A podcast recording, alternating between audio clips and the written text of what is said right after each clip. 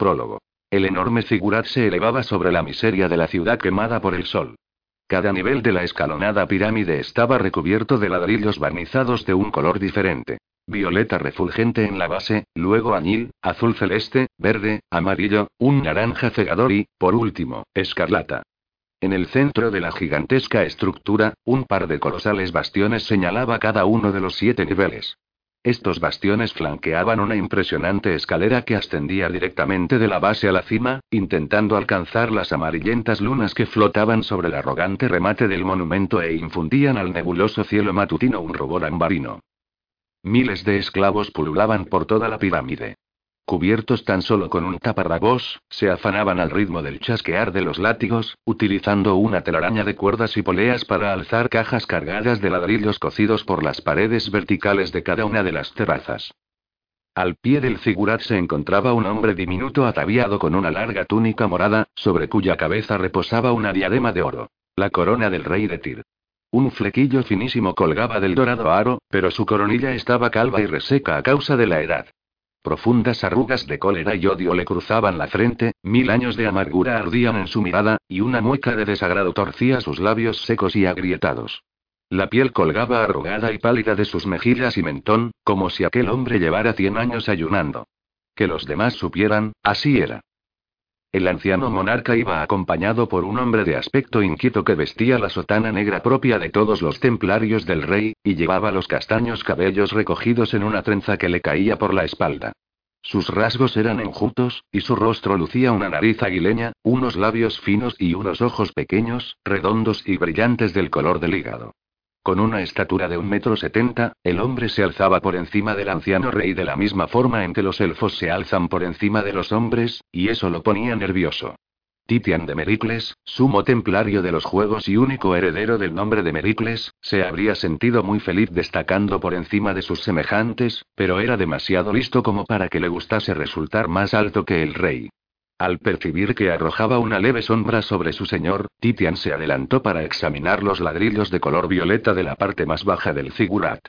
Los adornaban unas baldosas de alabastro, cada una de las cuales llevaba esculpida la figura del dragón. Una bestia inclinada hacia adelante que avanzaba erguida sobre dos patas enormes, y arrastraba tras ella una inmensa cola de serpiente.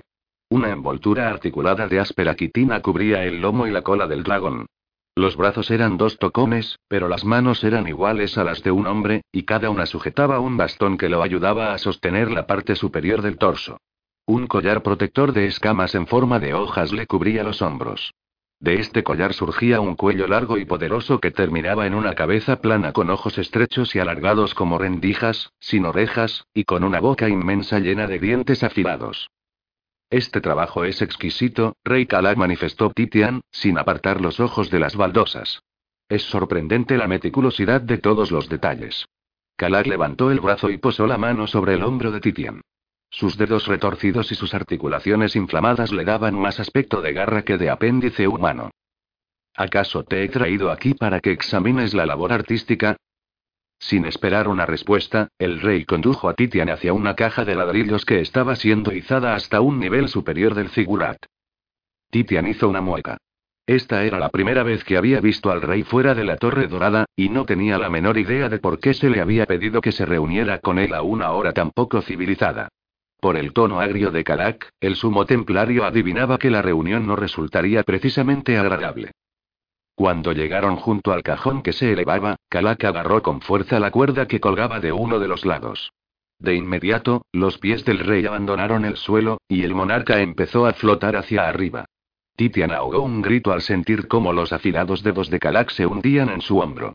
A los pocos instantes, los pies del templario dejaron también de reposar sobre el suelo, y se encontró balanceándose en el aire, sujeto por la poderosa mano del rey, mientras a sus pies podía ver las cabezas de los esclavos ocupados en cargar más cajones junto a la base del figurat. Los esclavos se quedaron estupefactos al ver a los dos hombres alzarse por los aires como volutas de humo, e interrumpieron su trabajo para contemplarlos boquiabiertos. Pero los capataces, templarios subalternos ataviados con sotanas negras similares a la de Titian, no tardaron en devolverlos al trabajo mediante la aplicación de unos bien dirigidos trallazos de sus látigos de cuero y hueso. Al llegar a la parte superior de la primera terraza, Kalak y Titian se encontraron cara a cara con 180 kilos de pelo y músculo. El corpulento Baazrag interrumpió la ardua tarea de subir los ladrillos, arrugó la inclinada frente clavando los ojos en los dos hombres, y luego ladeó, confuso, la penachuda cabeza. Pero, cuando los ojos de la bestia se posaron en el vacío que se abría bajo los pies del monarca, las cavernosas narices se hincharon atemorizadas y su bocaza se abrió con expresión de sorpresa, mostrando cuatro afilados y amarillentos colmillos. El Baathrak retrocedió y alzó los brazos en actitud defensiva, dejando escapar la cuerda que sostenía. El rey tuvo el tiempo justo para poner los pies sobre la terraza y soltarse del cajón, evitando así precipitarse al suelo con él. Los ladrillos fueron a parar sobre un esclavo humano al que aplastaron, y toda la carga quedó pulverizada por la caída. Kalak se quedó junto al borde de la terraza, contemplando con enojo los escombros y sujetando la clavícula de Titian con tanta fuerza que el templario temió que ésta se partiese en cualquier momento. Cuando el rey alzó por fin la mirada, sus ojos llameaban furiosos. Localizó con la vista a un hombre vestido con la sotana de un templario, y lo llamó al tiempo que lo señalaba con el dedo. Tú. El capataz giró en redondo y palideció al reconocer a la persona que lo llamaba. Sí, poderoso señor. Este esclavo acaba de dejar caer toda una carga de mis ladrillos. Le espetó Kalak, indicando al desdichado Baazrat que se había espantado. Azótalo. El capataz se encogió espantado, ya que la misma falta de inteligencia que convertía a los Baazrats en buenos esclavos podía transformarse en un comportamiento asesino cuando se los azotaba. No obstante, el hombre desenrolló su látigo para obedecer, pues desafiar al rey significaría una muerte inmediata y atroz. Antes de que Titian pudiera ver qué sucedía con el castigo del Baazrat, Kalak ordenó a otro de sus sacerdotes que le arrojara un cable, y dos esclavos tiraron con sumo cuidado del rey y de Titian en dirección a otro cajón de ladrillos, que estaba siendo alzado hasta la siguiente terraza. Sin que su mano dejara de sujetar con fuerza el hombro de Titian, el rey agarró la cuerda atada al cajón, y los dos hombres volvieron a ascender. Repitieron el mismo proceso varias veces, ascendiendo al figurar nivel a nivel.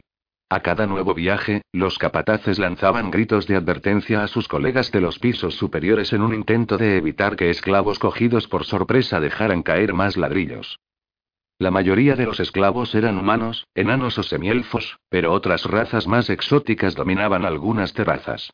En una de ellas trabajaba toda una cuadrilla de belgois, enjutos humanoides casi idénticos a los hombres, excepto por sus pies claramente palmeados, sus dedos parecidos a garras, y las bocas sin barbilla ni dientes con las que parloteaban. En otro de los niveles trabajaban un centenar de hits, una grotesca raza humanoide que parecía medio elfa y medio reptil. Eran larguiruchos como los elfos del desierto, con piernas largas y delgadas. Pero las piernas sobresalían del cuerpo formando un ángulo recto como en los lagartos. Los hits estaban tan encorvados a la altura de la cintura que avanzaban siempre en cuclillas.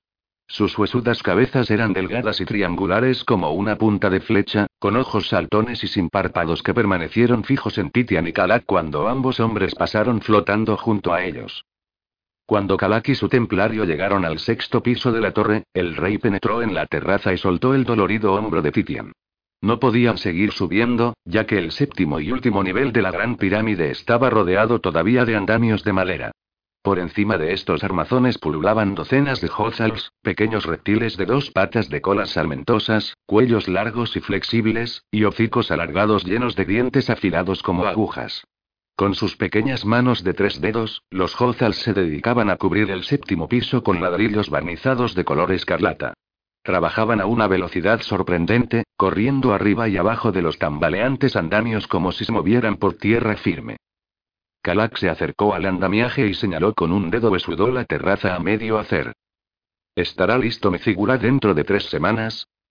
Titian atisbó sumiso por entre los andamios como si evaluara la marcha del trabajo, pero lo cierto es que no era él precisamente la persona más adecuada para responder a la pregunta. Como la mayoría de la gente, no tenía la menor idea de por qué el rey hacía construir un figurat. Kalak no había dicho para qué lo quería, y aquellos que habían preguntado con demasiada insistencia estaban ahora muertos. La verdad es que Titian sabía menos aún de construcción que de propósito del figurat. Por lo que a él se refería, podían faltarle solo tres días para quedar finalizada. Aunque lo desconcertaba el interés del rey por su opinión, Titian no pensaba permitir que su falta de experiencia influyera en su respuesta. Su contestación iría dictada por dos cosas. Lo que creía que el rey deseaba oír y lo que mejor podía servirle a él políticamente. Titian consideró que le resultaría más útil una respuesta negativa. La suma templaría de las obras del rey, una mujer llamada Dorjan, era su mayor rival. Kalak parecía disgustado con ella, de modo que Titian se dijo que allí tenía una oportunidad de perjudicarla. Bien. El templario se volvió hacia el rey y se quedó anonadado. Hasta este momento no se había dado cuenta de lo mucho que habían subido, y, ahora, desde la elevada cumbre del Zigurat, no pudo por menos que admirarse ante todo lo que abarcaba su vista.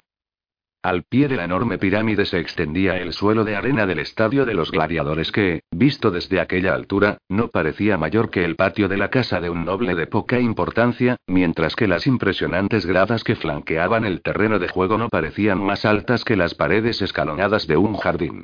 Incluso la torre dorada del palacio de Kalak, que dominaba el otro extremo del estadio, parecía una torrecilla insignificante desde donde se encontraba Titian. Tras el Palacio Real se alzaba el barrio templario. En esa zona de la ciudad era donde se encontraban los palacios de mármol de los seis sumos templarios, las elegantes mansiones de los ayudantes de confianza, y los lujosos aposentos de los sacerdotes subalternos. Cientos de guardas patrullaban las calles de ese distrito de día y de noche, y un muro elevado coronado de afilados pedazos de obsidiana lo aislaba del resto de Tir.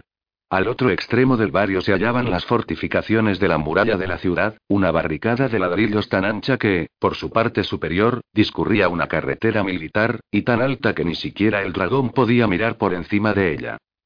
Desde lo alto del Zigurat, Titian podía ver incluso más allá de la muralla. Allí estaban los campos de Kalak, un círculo de 5 kilómetros de arzollas azules, dorados zumaques y acebos enanos, convertido en terreno fértil gracias a la sangre y el sudor de una legión de esclavos.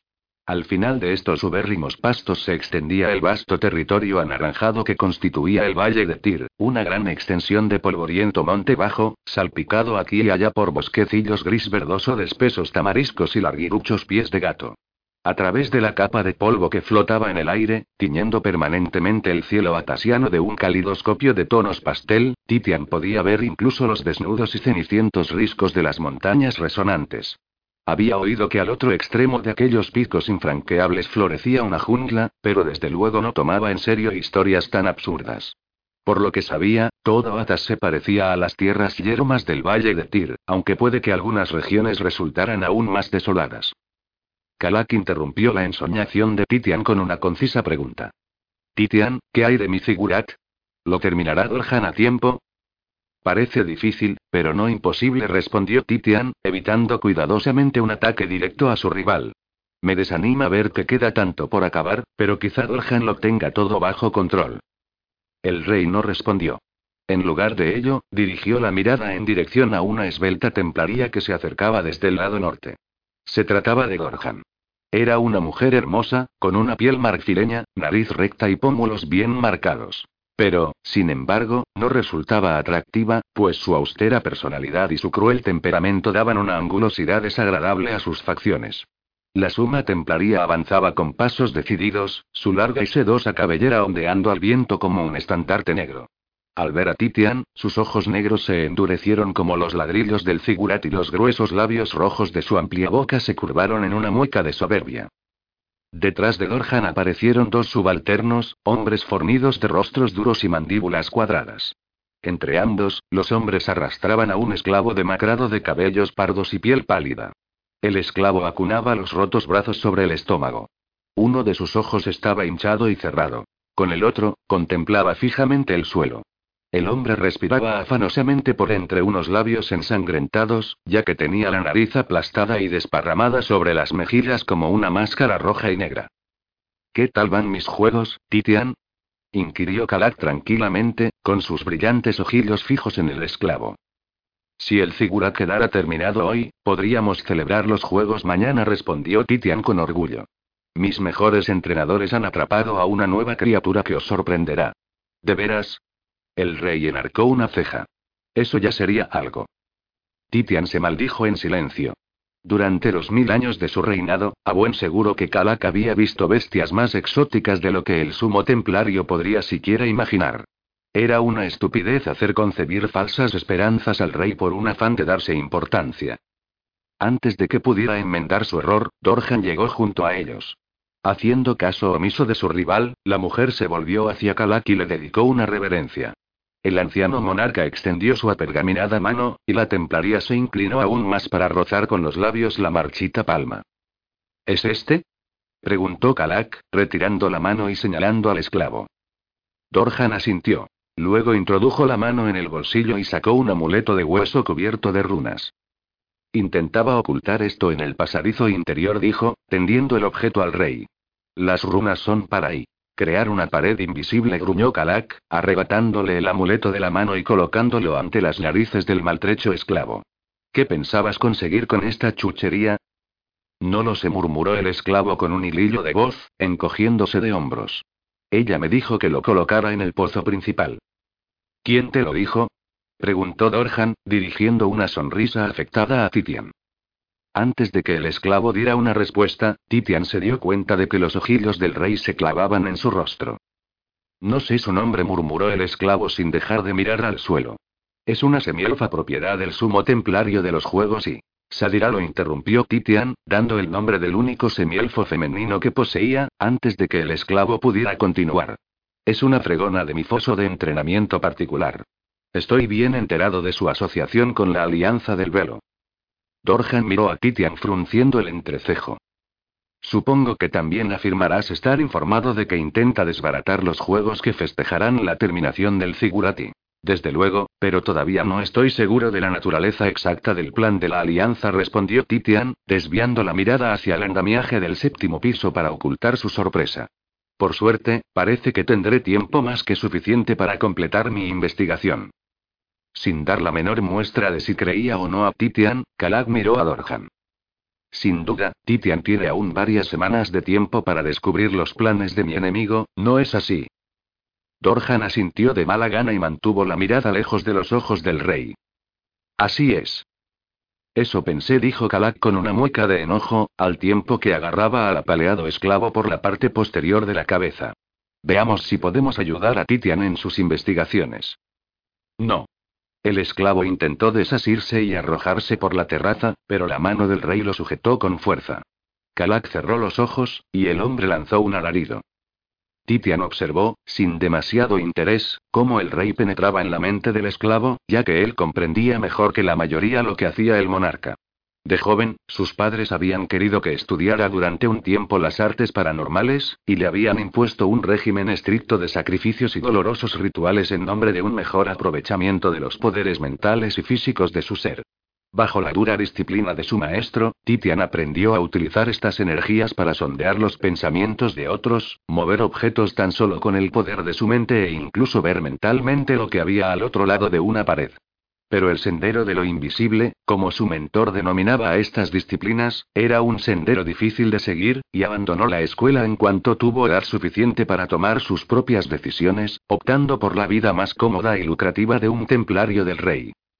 Una leve sonrisa apareció en los resecos labios de Kalak. El esclavo gorgojeó de forma incoherente y empezó a babear, el destrozado rostro contraído por la agonía y el terror. Entonces, sus mandíbulas se cerraron con fuerza, y un pedazo de lengua se deslizó por entre los hinchados labios para ir a caer al suelo. Por fin, el rey abrió los ojos y apartó la mano del cuello de su víctima. El único ojo sano del esclavo se quedó en blanco, y su boca se abrió en un silencioso grito. Luego, el desgraciado se desplomó sobre los ladrillos de la terraza hecho un ovillo. Sin prestar atención al moribundo, el rey dirigió una furiosa mirada a Dorjan y agitó ante sus ojos el amuleto de hueso. Hay otros dos en alguna parte de mi figurat. Gritó. Dorjan se quedó anonadada. Sacudió la cabeza negativamente, pero no pudo proferir una sola palabra. Los pensamientos del esclavo eran fáciles de leer y muy claros en lo referente a esta cuestión, dijo Kalak con suavidad. La esbelta templaria retrocedió dos pasos, mortalmente pálida. Los tendréis al anochecer. No de ti, repuso el rey. Dorjan desvió la mirada, evitando los ojos del rey en un inútil esfuerzo por salvarse. Poderoso señor, dadme. Su súplica se interrumpió en mitad de la frase al clavarse en su rostro los ojos entrecerrados del rey. La fuerza del ataque de Kalak fue tal que el embate centelleó por un instante no solo en la mente de Dorhan sino también en la de Titian, que estuvo a punto de gritar al aparecer en su cerebro la imagen del cuerpo del dragón. La inmensa cola del animal se agitaba de un lado a otro enfurecida, y una nube de gas amarillo brotaba de sus fauces de dientes afilados. Los bastones de la bestia apuntaban hacia afuera como si se tratara de armas. En el extremo de uno de los bastones crepitaba una bola de rayos rojos. En el extremo del otro, una diminuta llama verde lamía la madera. Justo cuando Titian empezaba a temer que la cólera de Kalak fuera a destruirlo a él sin querer, el dragón desapareció de su mente. En ese mismo instante, Dorjan lanzó un alarido y empezó a sacudir la cabeza violentamente. Una oleada de asombrados murmullos recorrió toda la terraza mientras los Hozals y sus capataces interrumpían el trabajo para contemplar boquiabiertos el origen del angustiado chillido. El sumo templario contempló la agonía de su adversaria con grotesca fascinación. Desde luego que se alegraba de verse libre de ella, pero su repentina defunción resultaba también un estremecedor recordatorio del precio que los sumos templarios tenían que pagar a veces por sus posiciones de poder. El grito de Dorjan se transformó rápidamente en un débil lamento. Luego la mujer cayó de improviso y alzó la barbilla. Sus ojos se apagaron, aunque a Titian le pareció ver por un instante unos relámpagos rojos centelleando en sus profundidades. Un humo amarillo empezó a brotarle de la nariz, y una gota de fuego verde surgió de su boca. El sumo templario se apartó atemorizado, escapando por muy escaso margen a los efectos de la bola de fuego esmeralda que envolvió la cabeza de Gorjan.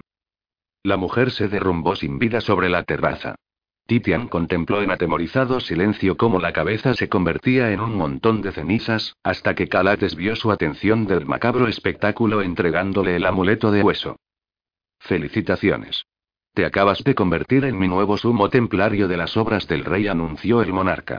Acaba mi figurate en tres semanas y encuentra los otros dos amuletos. 1. El gaj. Ricus resbaló por la cuerda y se dejó caer en el foso de lucha, ansioso por terminar el combate de la mañana antes de que hiciera demasiado calor. El rojo sol apenas se acababa de alzarse en el horizonte y enviaba haces de luz rojiza que atravesaban la neblina aceitunada del cielo matinal, pero la arena de la pequeña pista empezaba a calentarse, y el olor rancio a sangre y vísceras putrefactas impregnaba el ambiente. En el centro de la pista aguardaba el animal contra el que lucharía, una bestia que los cazadores de Kitian habían capturado en algún lugar de la zona desértica. La criatura estaba medio enterrada en la superficial trinchera que había cavado y solo sobresalía de la arena la escamosa concha marrón anaranjado de casi dos metros de diámetro. Si aquello tenía miembros fueran estos brazos, patas o tentáculos o bien estaban replegados dentro del caparazón o escondidos bajo la arena amontonada alrededor de su cuerpo. Ricus vio cómo la cabeza de la criatura se levantaba de la arena. Sujeta a la parte delantera del caparazón, había una esponjosa bola blanca con una serie de ojos compuestos distribuidos en una hilera uniforme en la parte frontal. Tres antenas coronaban el pulposo globo, todas ellas dirigidas en dirección a Ricus. Por encima de la boca le colgaban seis apéndices parecidos a dedos, flanqueados por un par de mandíbulas tan largas como el brazo de un hombre. Atrapado entre estas pinzas se encontraba el cuerpo destrozado de Sitskus, un Nikal, guardián de la bestia, al menos hasta la noche anterior. Ahora el cadáver colgaba entre los terribles garfios del ser, medio cubierto de sangre y arena. La afilada barbilla de Sitskus descansaba sobre el escamoso pecho, y unos ojos muertos y sin párpados miraban sin ver desde debajo de la negra pelambrera. Sus manos de tres garras colgaban sobre las pinzas de la bestia, que habían aplastado su brillante caparazón verde hasta convertirlo en un amasijo de fragmentos. Pedazos de intestino sobresalían de una media docena de heridas en el costado del Nikaal. Rikus adivinó, por el gran número de heridas del cuerpo de Sitskus, que éste no había muerto sin defenderse. El luchador se sorprendió de que el Nikaal se hubiera visto obligado a pelear, pues Sitskus siempre había tenido muchísimo cuidado con todas las criaturas nuevas del foso. No hacía mucho tiempo, el Nikaal había explicado a Rikus que en el desierto se desarrollaban continuamente monstruos y también las llamadas razas nuevas, pero que se extinguían con rapidez porque no eran lo bastante fuertes para luchar contra las otras criaturas de aquel territorio desolado. Por ello, los que sobrevivían eran los más terribles y peligrosos de todos, y cualquier guardián que se preciara de serlo haría bien en tener mucho cuidado con aquellos seres. Ricus apartó los ojos del despedazado cuerpo y, quitándose la túnica de lana, dejó al descubierto un cuerpo atlético lleno de cicatrices cubierto tan solo por un taparrabos de tosco cáñamo. Muy despacio, empezó a desentumecer los músculos, consciente ya, muy a su pesar, de que la juventud había quedado atrás, y sus músculos desgastados por innumerables combates eran ahora propensos a tirones y desgarros si estaban fríos. Por fortuna para Ricus, su cuerpo no mostraba exteriormente tales señales de madurez. Lo enorgullecía que la pelada cabeza mantuviera la piel tensa y suave, las afiladas orejas siguieran pegadas a la cabeza, y los negros ojos continuaran claros y desafiantes. La nariz seguía recta y fina, y no existía el menor atisbo de piel flácida bajo las poderosas mandíbulas. Bajo el musculoso cuello, su cuerpo sin vello era una amalgama de gruesos bíceps, amplios pectorales y abultados muslos. A pesar de la rigidez inicial provocada por viejas heridas y mal soldados huesos, todavía podía moverse con la gracia de un funámbulo cuando quería. Ricus había resistido sus decenios como gladiador sorprendentemente bien, y existía para ello una buena razón. Era un mul, un esclavo híbrido criado expresamente para el combate en el estadio. Su padre, a quien jamás había conocido, le legó la fuerza y longevidad de los enanos, y su madre, una mujer demacrada que murió en las casas de esclavos de la lejana Uric, le dio la estatura y agilidad de los hombres. Los brutales adiestradores que lo criaron, a los que recordaba como tiranos odiosos y asesinos, lo habían entrenado en las implacables artes de matar y sobrevivir. Pero era el mismo Ricus el responsable de su mejor cualidad. Decisión. De niño, creía que todos los muchachos se preparaban para ser gladiadores. Daba por sentado que cada combate ganado los hacía subir de categoría hasta que al fin se convertían en entrenadores o quizá nobles. Tal ilusión le duró hasta que llegó su décimo aniversario, cuando el señor que era su amo llevó a su debilucho hijo a ver los fosos de prácticas. Cuando Ricus comparó su andrajoso taparrabos con los ropajes de seda del delicado niño, se dio cuenta de que por mucho que se entrenara y por muy bueno que llegara a ser, sus habilidades jamás conseguirían que ocupara la posición privilegiada en la que había nacido el otro. Cuando llegara a la edad adulta, el débil muchacho seguiría siendo un noble, y Ricus quizá seguiría siendo su esclavo. Ese mismo día, Ricus juró que moriría siendo un hombre libre. Después de 30 años y otras tantas breves escapadas, seguía siendo un esclavo, pero también seguía vivo. De haber sido cualquier otra cosa excepto un mul, a estas alturas ya habría estado muerto o libre, muerto como castigo por sus repetidas escapadas o libre por habérsele permitido desaparecer en el desierto al resultar demasiado caro el ir tras él. Sin embargo, los muls eran demasiado valiosos para elegir cualquiera de estas opciones. Debido a que no podían reproducirse y a que la mayoría de las mujeres morían mientras llevaban en sus entrañas o daban a luz a aquellos bebés de huesos tan grandes, los muls valían más que un centenar de esclavos normales. Cuando escapaban, no se escatimaban gastos para recuperarlos.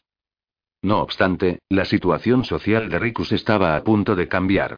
Dentro de tres semanas lucharía en los Juegos del Figurat. El rey en persona había decretado que los ganadores de las competiciones de aquel día serían liberados, y Ricus pensaba estar entre ellos. Mientras terminaba los ejercicios de calentamiento, el mul volvió a dirigir la mirada hacia el cuerpo sin vida de Sitskus, preguntándose cómo un adiestrador tan experimentado como él había sido víctima de lo que a primera vista parecía una bestia relativamente lenta y torpe. ¿No pudo salvarlo nadie? inquirió Ricus. Nadie lo intentó, respondió Boaz, actual entrenador del gladiador. Boaz poseía las cejas puntiagudas y los ojos pálidos de un semielfo, con facciones huesudas y afiladas que le daban el aspecto de un roedor.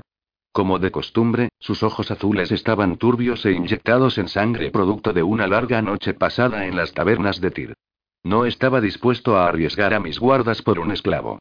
El entrenador se encontraba, junto con una docena de guardas y otros cuatro esclavos, en la amplia plataforma situada sobre la pared de roca que rodeaba el foso de competición. La pequeña pista de entrenamiento se encontraba situada en un rincón aislado de la hacienda de Lord Titian, en medio de un grupo de celdas de adobe que servían de hogar a los 50 esclavos que se ocupaban del equipo particular de gladiadores del sumo templario. Sitskus era un buen hombre, replicó Ricus, dirigiendo una mirada furiosa al semielfo. Podrías haberme llamado. El gaj lo capturó mientras dormías, respondió Boaz, curvando los finos labios en una sonrisa de desprecio. Y todos sabemos lo que sucede cuando un gladiador de tu edad lucha sin haberse calentado. Los guardas rieron por lo bajo al escuchar el insulto del entrenador. Ricus los miró con ferocidad, sin importarle que todos ellos fueran hombretones cubiertos con petos de cuero y armados con lanzas de obsidiana. Puedo matar a Boaz y a seis de vosotros antes de que consigáis hacerme un rasguño siquiera, rugió el mul. Espero que no os estéis riendo de mí. Los guardas callaron de inmediato, pues el mul ya había cumplido tales amenazas antes.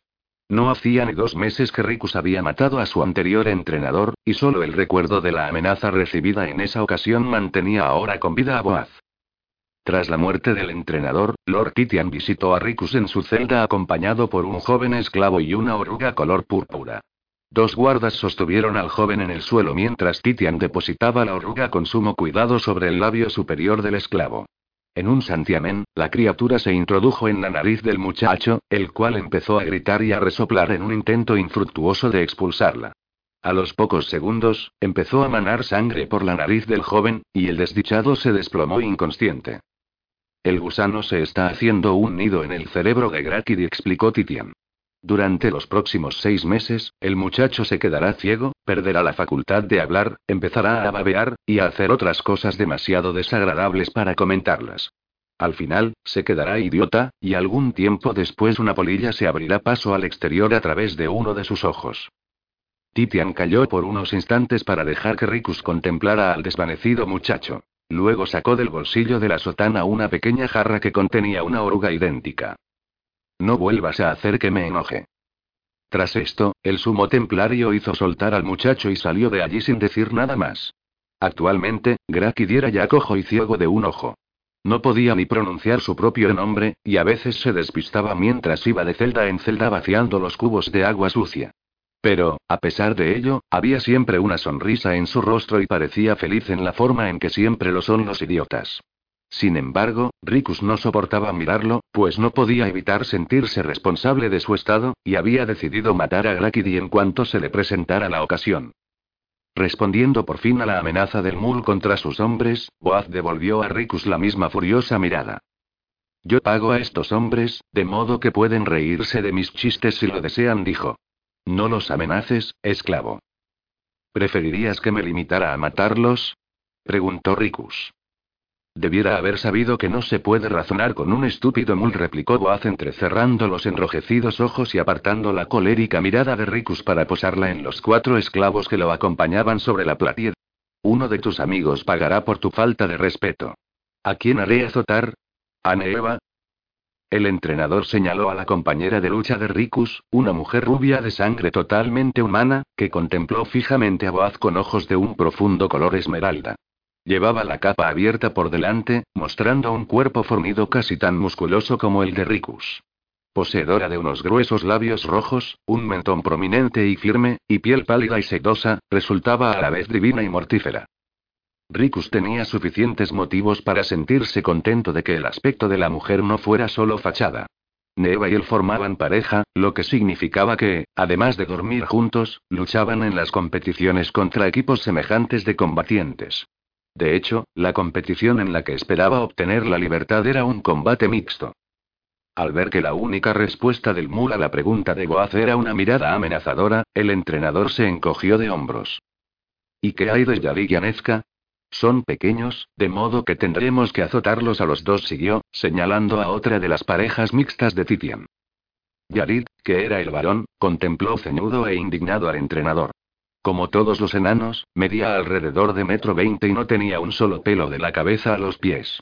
Sus facciones eran cuadradas y angulosas, con la característica cresta de duro cartílago de los enanos coronando la calva cabeza. El cuerpo achaparrado de Yadig era aún más musculoso y esculpido que el de Ricus. En más de una ocasión, el mul había pensado que su amigo se parecía más a un canto rodado que a un hombre. No eres justo, Boaz dijo Yadik con firmeza. El tamaño da lo mismo. No me interesa ser justo, le espetó Boaz, sin apenas dedicar al enano una mirada de reojo. Pero a Yadik no se lo dejaba de lado con tanta facilidad. El tamaño no afecta a los azotes, insistió. Como era característico en un enano, se encontraba tan inmerso en los detalles triviales que no prestaba atención a las cuestiones de mayor importancia. Cuando te azotan, dura lo mismo, sin importar lo alto que seas. Anezka se colocó junto a su compañero e intentó alejar al enano de allí, sin dejar de mirar a Ricus con el entrecejo fruncido. Ya la habían azotado una vez como castigo a la actitud provocadora del mul, y no intentaba disimular su resentimiento contra él. De apenas un metro cinco de altura, era una mujer al fin del otro lado de las montañas resonantes. Parecía una niña delgaducha, pero su figura y su rostro eran los de una mujer. Los cabellos surgían de su cabeza en una maraña por la que jamás había pasado un cepillo, y sus astutos ojos marrones tenían un cierto aire enloquecido. Debido a que le habían cortado la lengua antes de convertirse en esclava, nadie había podido determinar jamás si estaba de verdad desequilibrada, o solo lo parecía. De todos modos, la mayoría de la gente no debatía aquella cuestión durante mucho tiempo, en especial porque a Anezka le gustaba comer su comida mientras ésta estaba todavía viva. El obstinado Yarik se apartó de la Alfling y avanzó hacia Boaz. Solo deberías azotar a uno de nosotros. Dos de los guardas de Boaz apuntaron sus lanzas contra el pecho de Yarid, impidiendo al resuelto enano seguir adelante. Boaz no va a azotaros a ninguno de los dos, observó Rikus. Entonces, ¿quién será? inquirió Boaz, abriendo los labios en una cruel sonrisa. Si no son tus compañeros de foso ni tu pareja en el combate, entonces quizá tu amante, Rikus gimió interiormente.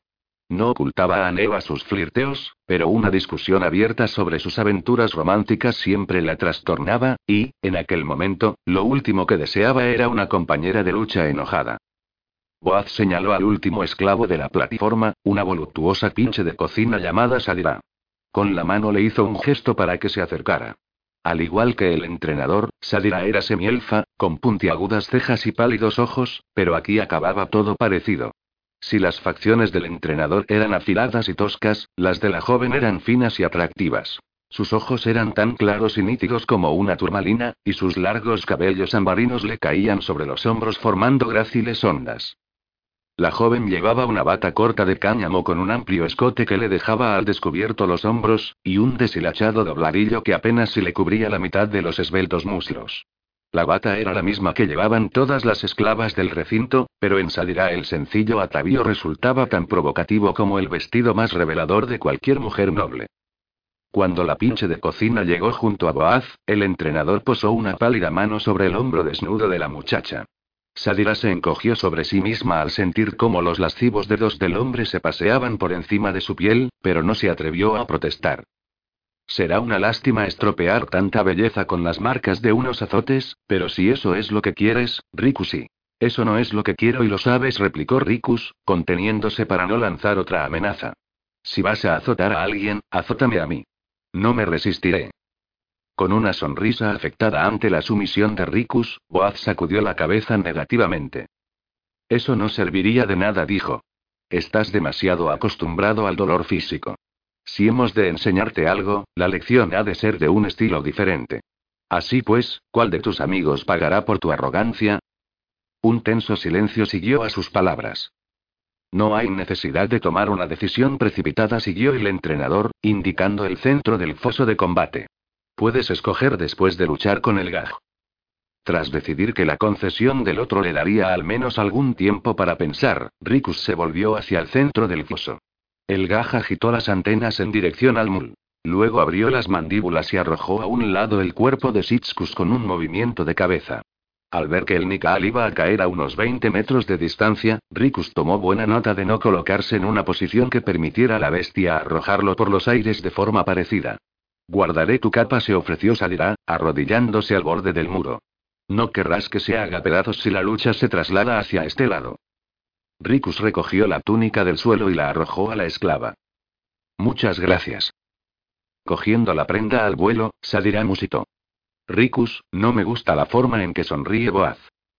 El Mur sonrió, mostrando una hilera de blancos dientes. No te preocupes por él. Lo haré pedazos antes de permitirle que te azote. No.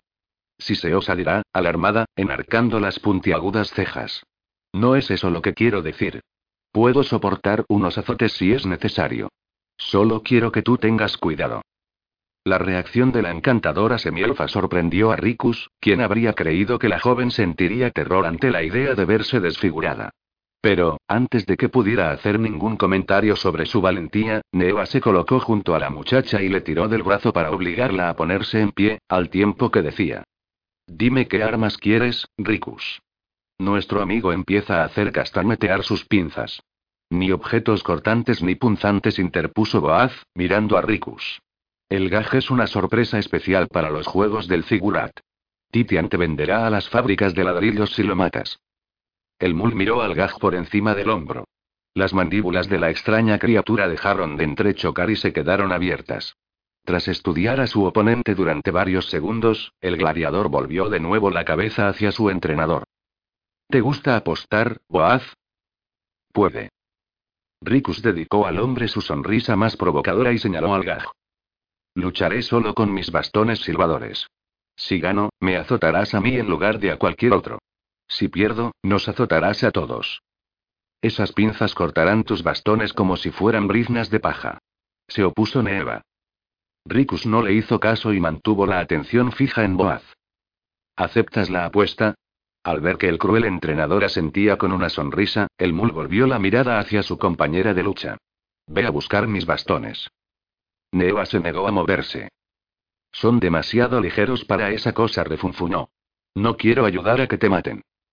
Estoy segura de que Ricus sabe lo que se hace, dijo Salirá, apartándose del borde del foso. Yo iré a buscar los bastones silbadores. Neva hizo intención de ir tras ella, pero Boaz hizo una señal a los guardas y estos la detuvieron con la punta de sus lanzas. A los pocos instantes, Sadira regresó con un par de bastones bermejos de unos dos centímetros y medio de diámetro y 80 de largo. Esos bastones, hechos de una madera fibrosa que se contraía en lugar de romperse, eran sumamente ligeros y su poder como arma ofensiva se basaba más en la velocidad que en la masa. Estaban cuidadosamente tallados de modo que los extremos eran algo más gruesos que el centro, y un aceite especial hacía que fueran fáciles de sujetar. Sadira dejó caer las armas, y Ricus recogió una con cada mano. El gladiador giró de cara al gaj, al tiempo que hacía girar los bastones formando un dibujo en forma de ocho. A medida que cortaban el aire, los bastones emitían el distintivo silbido al que debían su nombre.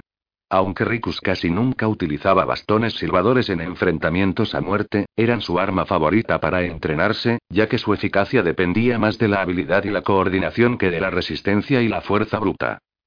Tras decidir que lo mejor sería atacar la cabeza de la bestia, Ricus empezó a andar, haciendo trinar los bastones mientras trazaba distraídamente en el aire toda una variedad de dibujos defensivos.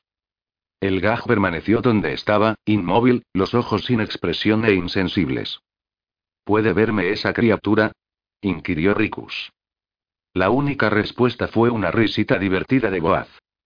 El gladiador detuvo su avance a unos cuantos metros de la cabeza del gaj. Un olorcillo dulzón y almizcleño flotaba en el aire, disimulando el hedor de las entrañas que todavía colgaban de las púas de las mandíbulas de la criatura. Ricus dio un nuevo paso al frente, agitando los bastones frente a los ojos del gaj. Al ver que éste no reaccionaba, hizo como si fuera de golpearlo en la cabeza. Como seguía sin obtener una respuesta, se deslizó a un lado de las terribles mandíbulas, y, sosteniendo uno de los bastones listo para rechazar cualquier eventual ataque, acercó el extremo del otro a uno de los rojos ojos compuestos y lo golpeó ligeramente. El gaj echó la cabeza a un lado, y el extremo exterior de su mandíbula se estrelló contra la cadera de Ricus, lo que lo hizo retroceder tambaleante. El mul se detuvo y contempló pensativo al animal, intentando descubrir qué lo hacía ser tan especial a los ojos de Titian. No existía la menor duda de que la criatura era muy fuerte, pero de momento no se sentía demasiado impresionado. Si en lugar de bastones hubiera llevado una espada o alguna arma puntiaguda, el gaj habría muerto con su primer ataque. Algo le pasa, a Ricus por encima del hombro. Los cazadores deben de haberlo dejado ciego al capturarlo. Boaz estalló en un torrente de agudas carcajadas. Haz el favor de golpear a esa maldita criatura de ver qué sucede. Gritó Neva. Rechinando los dientes de furia ante el tono mordaz de su compañera, Ricus se volvió de nuevo hacia el gaj. Haciendo caso omiso de los inexpresivos ojos rojos de la bestia, se colocó a un lado de su cabeza y golpeó la blanca esfera con fuerza. El bastón chocó con ella con un golpe sordo, como si hubiera golpeado un colchón relleno de paja. Una de las peludas antenas se lanzó velozmente hacia el bastón y, arrollándose a su alrededor, arrancó el arma de la mano de Ricus sin el menor esfuerzo. El asombrado mul saltó a un lado y dio una voltereta hacia atrás para poner más distancia entre él y el gaj. Mientras volvía a la posición vertical, los guardas y Boaz se echaron a reír llenos de regocijo. El mul frunció el entrecejo, tan furioso consigo mismo por dejar que el gaj lo sorprendiera como lo estaba con los guardas por reírse de su negligencia. El gaj no se movió, aunque utilizaba la erizada antena para balancear el bastón de Ricus por el aire. Después de observar a la criatura durante unos momentos, Ricus comprendió que el animal realizaba una torpe imitación de una figura defensiva en forma de ocho. El mismo dibujo que él había trazado en el aire cuando Salira le arrojó las armas. En ese mismo instante, el mul se dio cuenta de dos cosas muy importantes sobre su adversario. En primer lugar, daba la impresión de que las antenas situadas sobre su cabeza eran más bien tentáculos, pues jamás había visto a ningún animal que utilizara una antena como órgano prensil. En segundo lugar, el gaj era mucho más listo y observador de lo que parecía a primera vista. La bestia imitaba un esquema de lucha oficial, y dudaba que se tratara de mera coincidencia. ¿De modo que deseas una pequeña pelea de bastones? rugió Ricus. Empezó a hacer girar el bastón que le quedaba en una serie de dibujos cambiantes escogidos al azar, en tanto se acercaba al gaj protegido detrás del borroso y silbante escudo que creaba con los movimientos del arma. Al aproximarse el gladiador, la parte delantera del caparazón del gaj se alzó del suelo unos 60 centímetros, permitiendo que Ricus vislumbrara un cuerpo blanco y pulposo y una maraña de patas de articulaciones nudosas. Sin darle tiempo a más, la bestia introdujo la cabeza bajo el caparazón, llevándose el bastón con ella. El caparazón volvió a caer sobre el suelo. Las dentadas mandíbulas del gaj, todo lo que quedaba visible de su cabeza, chasquearon una vez y volvieron a abrirse amenazadoras. ¿Qué vas a hacer ahora, Ricus? gritó entonces un guarda. Arrástrate allá abajo y lucha con él. Sugirió otro. Enrojeciendo de vergüenza, Ricus miró por encima del hombro. Solo el rostro de Neva seguía serio. Incluso Salirá sonreía ante su situación. Esta criatura no quiere luchar. Dijo el mul a los que lo contemplaban. ¿Por qué en lugar de hablar tanto no bajáis aquí tres o cuatro de vosotros? El desafío provocó nuevas risas ahogadas por parte de los espectadores, pero nadie se ofreció voluntario. Ricus sujetó el bastón entre los dientes y rodeó al gaj, hasta un lugar donde sus pinzas no pudieran agarrarlo. Acuclillándose junto al caparazón, cogió la parte inferior del borde y tiró de él hacia arriba con todas sus fuerzas. La concha se levantó del suelo, y algo castañeteó en su interior. Ricus tiró con más fuerza, levantándola aún más. Seis patas parecidas a bastones surgieron de improviso del interior y se clavaron con fuerza en la arena, tres a cada lado. Eran de un negro brillante y casi tan gruesas como el antebrazo de Ricus, y estaban divididas en cinco segmentos por una serie de articulaciones nudosas. Cada pata terminaba en dos garras dentadas que en aquellos momentos se aferraban a la arena en un fútil esfuerzo por mantener el caparazón en el suelo. Con el bastón silbador bien sujeto todavía entre los dientes, Ricus cambió la posición de las manos y agachó el cuerpo otra vez para poder voltear del todo el caparazón. Esta vez hizo falta un mayor esfuerzo para levantar la bestia. En el extremo opuesto de su cuerpo, el gaj había extendido las patas bien lejos del cascarón y las utilizaba para resistir los esfuerzos de su atacante, pero, a pesar de ello, Ricus iba consiguiendo poco a poco levantar el costado. Ni siquiera una criatura como el Gaj podía vencer a la musculatura de un mul. El caparazón se alzó un poco más, y las patas más cercanas a Ricus dejaron de reposar en el suelo. El mul vio que la parte inferior del cuerpo del Gaj estaba dividida en tres secciones blancas. La cabeza, una estrecha sección media de la que surgían las seis patas y un abdomen hinchado en forma de corazón. En el extremo del abdomen se veía un anillo de músculos rojizos. En el mismo instante en que Ricus conseguía poner el caparazón de tal forma que solo un pequeño esfuerzo más conseguiría hacer que la bestia quedara patas arriba, el gaj curvó el abdomen hacia adelante de modo que el anillo de músculos apuntara directamente a su adversario. Los músculos se tensaron y se abrió una abertura del tamaño del pulgar del mul. Se escuchó un sonoro siseo, y un chorro de gas bañó el rostro del gladiador. Ricus escupió al instante el bastón de combate que sujetaba entre los dientes, dejándolo caer sobre la arena al tiempo que soltaba al gaj. Girando en redondo, corrió unos pasos antes de caer de rodillas y empezar a toser como si se ahogara. Tenía la garganta llena de una hediondez tan abrasadora que apenas si podía respirar, y una sustancia húmeda y maloliente depositada sobre su piel le producía un escozor terrible. ¿Sigues creyendo que la criatura está indefensa, Ricus? Preguntó Boaz, dedicando una sonrisa irónica al maltrecho gladiador. Rikus intentó responder, pero solo consiguió aspirar unas cuantas bocanadas de aire fresco. Luego, agarró un puñado de arena del suelo y se la restregó por el rostro, en un intento de eliminar de las mejillas la apestosa sustancia. Rikus, estás enfermo. exclamó Yarik. Necesitas ayuda. No. Aulló el mul, que tuvo que hacer un gran esfuerzo para gritar su respuesta. Si quería ganar la apuesta a Oaz y salvar de los azotes a sus amigos, no podía permitir que el enano fuera al rescate. Con la esperanza de impedir que Yarik corriera en su ayuda, el mul se puso en pie.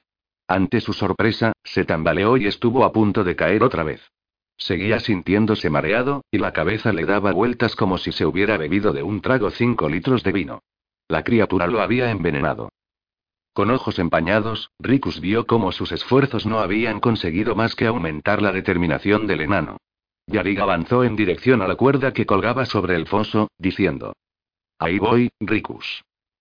Quédate donde estás, Yarig. Ordenó Goaz. Yo decidiré cuándo debe abandonar Ricus el foso. Desde luego, Yarig no mostró el menor deseo de obedecer, pero, por entre la neblina que oscurecía su visión, Ricus vio cómo Neva le cortaba el paso. Aunque no podía competir con la fuerza del enano, la mujer consiguió detenerlo el tiempo suficiente para que un par de guardas colocaran las puntas de sus lanzas contra su garganta. El enano se detuvo de mala gana. La visión de Ricus empezaba a aclararse cuando sus dos bastones de combate pasaron volando sobre su cabeza y fueron a estrellarse contra la pared de roca. El mul giró en redondo en dirección al gaj, mareado ante lo brusco del movimiento. La criatura había salido de su refugio y, ahora, sostenida sobre sus seis patas, la cresta de su caparazón quedaba ligeramente por encima de la cabeza de Ricus. El animal nacía chasquear las mandíbulas y agitaba los tentáculos que coronaban su cabeza, y tres de sus rojos ojos parecían estar clavados en el gladiador. Sin apartar la vista del gag, Ricus retrocedió tambaleante hacia la pared para recuperar los bastones. En la plataforma, sobre su cabeza, los guardas y Boaz hablaban en voz baja, pero Neva y los otros esclavos permanecían en silencio. El gaj avanzó con un rápido movimiento de patas, las enormes pinzas bien abiertas. Ricus, que no deseaba verse atrapado contra la pared, fue a su encuentro, haciendo silbar los bastones en el aire como si fueran látigos. El gaj contempló cómo se acercaba, haciendo girar en pequeños círculos los pedúnculos de su cabeza como si fueran cuerdas. Ricus lanzó un grito de batalla y corrió hacia adelante con toda la velocidad de que eran capaces sus temblorosas piernas. Levantó un bastón para golpear, al tiempo que colocaba el otro en posición defensiva. En ese mismo instante, el gaj dobló las patas bajo el cuerpo, y este se hundió casi 30 centímetros.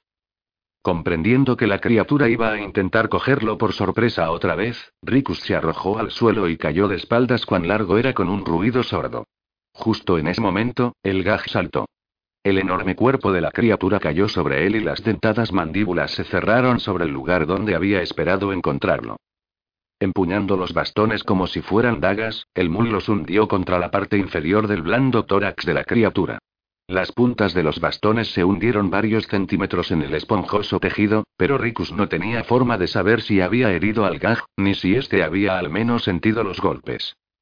El gaj alzó la parte posterior del caparazón, y el gladiador vio cómo el extremo del abdomen se curvaba hacia él.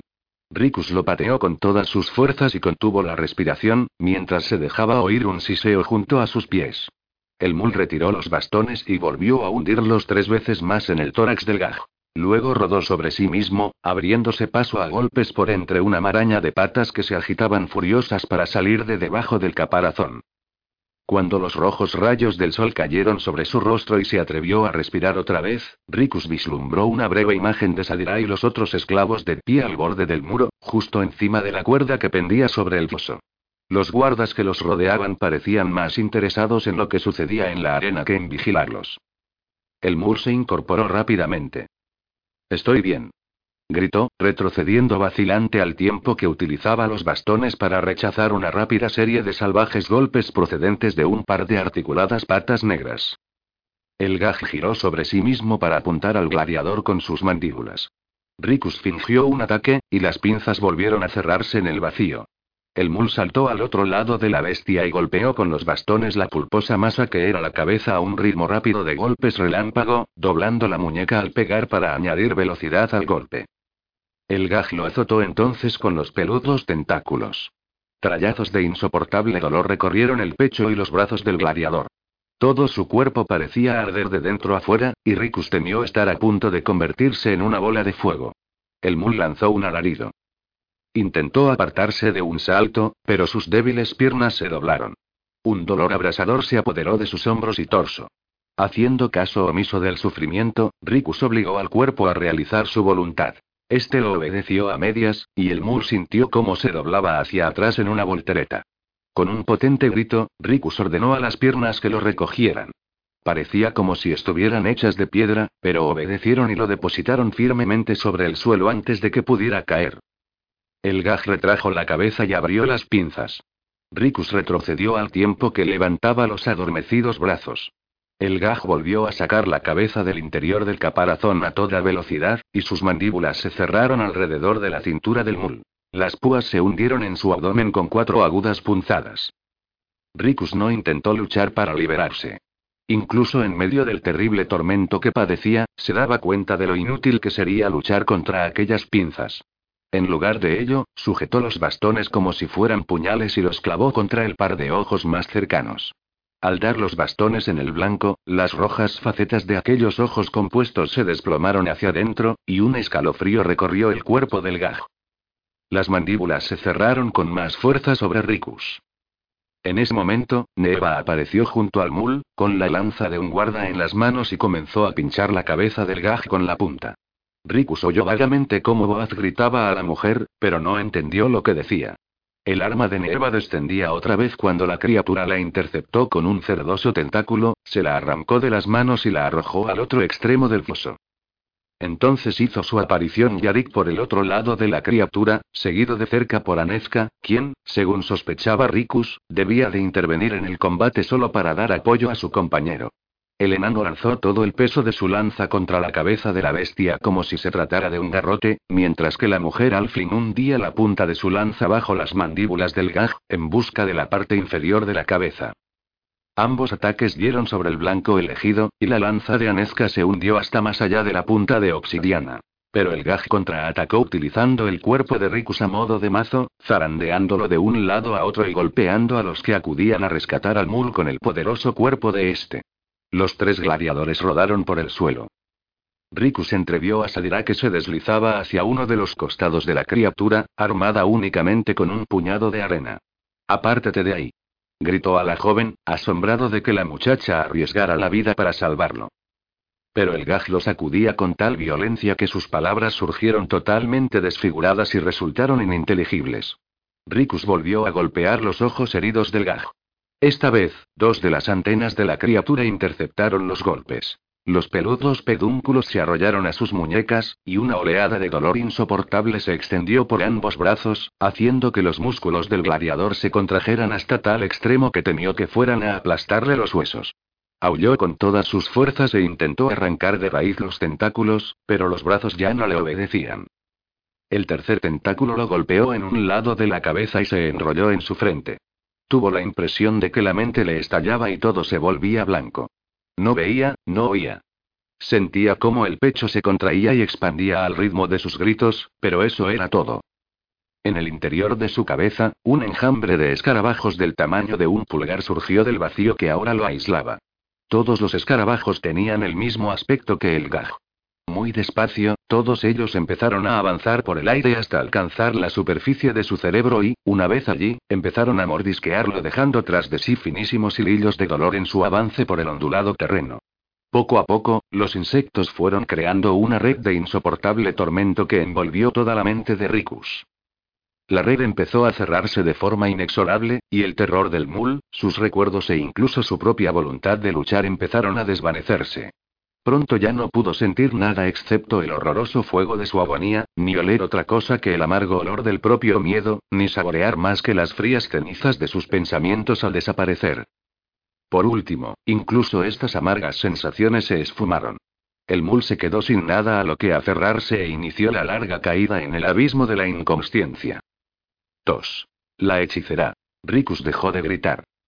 Los bastones de combate del mul resbalaron de entre sus gruesos dedos. Sus hombros se derrumbaron, las nudosas rodillas se doblaron, y los negros ojos rodaron en sus cuencas hasta quedar en blanco.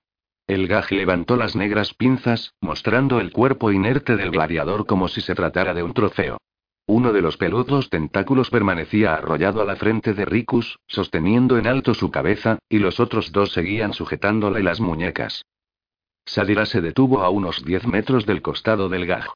La muchacha tuvo que hacer un gran esfuerzo para no vomitar al llegar hasta ella las últimas varadas de unos vapores fétidos. El cuerpo del mul colgaba flácido entre las negras mandíbulas de la bestia, y la sangre que emanaba de las heridas producidas por las púas resbalaban por las piernas y goteaba al suelo desde los dedos de los pies. A la izquierda del gaj, Neva se incorporó y sacudió la cabeza con violencia para aclararla. En el lado opuesto de la bestia, Yarik se encontraba ya de pie y levantaba su lanza dispuesto a atacar. Anezka, cuya lanza seguía alojada en la cabeza del animal, se encontraba algo más atrás que Sadira, estudiando a la criatura con una expresión de desconcertada cólera. Desde lo alto del muro que rodeaba el foso, Boaz gritó. Dejad morir a ese mul estúpido. Pero, aunque ello significaría un severo castigo, ninguno de los esclavos obedeció al entrenador. Cuando el gaj golpeó al mul con los erizados tentáculos, el inusitado sonido de los gritos de Rikus y la visión de su vida habían dejado bien claro que éste tenía problemas. Al momento, Yarig había apartado de un manotazo las lanzas apoyadas contra su garganta y descendido por la cuerda para ir en ayuda de su amigo. Por lealtad a su compañero enano, Anezka lo había seguido casi al instante, al tiempo que Neeva arrebataba las lanzas que sostenían un terceto de guardas y saltaba a la arena, sin utilizar siquiera la cuerda. Ante el asombro de todos, excepto el suyo propio, Sadira se deslizó también por entre los guardas y siguió a los gladiadores al foso. Sin duda Boaz y los demás creyeron que había perdido la coquetona cabecita y corrido a la arena presa de pánico, pero no era así. Sadira había entrado en el foso de modo que pudiera estar lo bastante cerca para lanzar un hechizo si resultaba que no existía otra manera de salvar a Ricus. En esos momentos, todo parecía indicar que el mul quedaría hecho pedazos antes de que los otros gladiadores consiguieran liberarlo de las pinzas del gaj. Para salvar al mul, Sadira tendría que utilizar su magia y, acción que sin lugar a dudas pondría su propia vida en peligro. En Tir, al igual que en otras ciudades de Atas, solo el rey y sus templarios podían utilizar la magia. Los que desafiaban esta ley eran ejecutados. Más importante aún era que cualquiera algo versado en los rudimentos de la hechicería se daría cuenta de que Sadira no había adquirido tales poderes por sí misma. Titian, su dueño y el hombre que probablemente la interrogaría, deduciría su conexión con la Alianza del Velo, la sociedad secreta de hechiceros cuyo empeño era derrocar al rey. Sin duda, también querría averiguar por qué la Alianza había reclutado a un agente en sus fosos. Si la capturaba viva, intentaría obligarla a responder mediante una tortura larga y terrible. Pero, a pesar de todas estas consideraciones, Sadira no tenía otra elección que utilizar su magia. Ricus no lo sabía aún, pero la Alianza del Velo tenía planes para él durante los Juegos del Figurat, y demasiadas cosas dependían de aquellos planes como para dejar morir al gladiador. Preparándose para lanzar el conjuro, Sadira aspiró con fuerza y buscó con la mirada alguna indicación de que los luchadores estuvieran consiguiendo al fin llevar ventaja en su combate contra aquella criatura que parecía capaz de acabar con todos ellos. No la encontró. El Gaj mantenía a raya a Yari y a Neva por el simple método de utilizar el cuerpo de Rikus a modo de gigantesco martillo, y Anezka parecía totalmente perdida sin su lanza. Neva, Yarid, cubríos los ojos. Chilló Sadira. ¿Qué? Inquirió Neva, ceñuda. Confiad en mí, respondió Sadira. Es por Ricus. Sin esperar una respuesta, la semielfa bajó la palma de la mano hasta casi tocar el suelo y extendió los dedos. Tras apartar de su mente cualquier otro pensamiento, se concentró en la mano, invocando toda la energía que necesitaba para realizar el conjuro. El espacio comprendido entre la palma de su mano y el suelo empezó a relucir. Luego, un chorro de poder apenas visible atravesó ese espacio, penetró en la mano y ascendió por el brazo. Para el ojo inexperto, habría podido parecer como si Sadira extrajera la magia del suelo, pero no era así.